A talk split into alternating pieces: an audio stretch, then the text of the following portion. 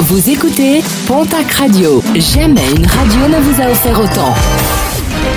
L'information locale à 9h, c'est sur Pontac Radio.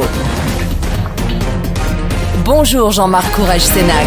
Très belle matinée. Action symbolique d'un père de famille ce week-end à Pau. En pleine période de confinement, ce dernier a décidé d'entamer une grève de la faim sur les escaliers du palais de justice de Pau. Il réclame l'exécution effective de son droit de garde auprès de sa fille âgée de 12 ans. Gants et masques commencent à joncher les rues des villes de la région ainsi que les parkings des grandes surfaces.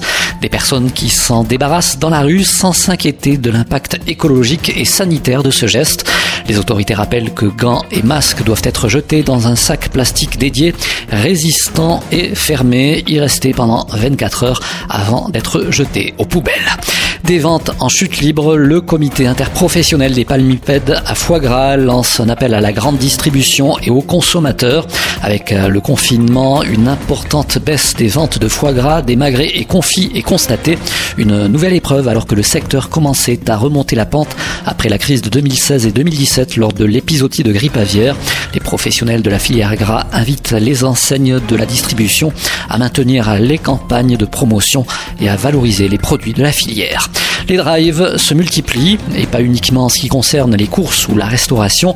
Les enseignes de bricolage ou de jardinage ont désormais ouvert ce genre de service afin de maintenir une activité restreinte et les grands magasins d'électroménager s'y mettent aussi.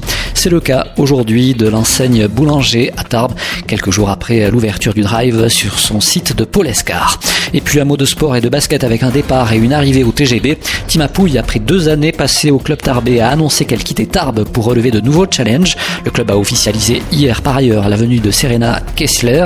La joueuse de 17 ans arrive tout droit du centre fédéral bébé et évolue au poste 2-3 du côté euh, de Basketland et toujours en ce qui concerne la ligue féminine.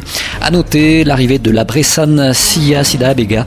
La jeune joueuse qui évolue au poste 3-4 s'est engagée pour 3 ans avec le club landais.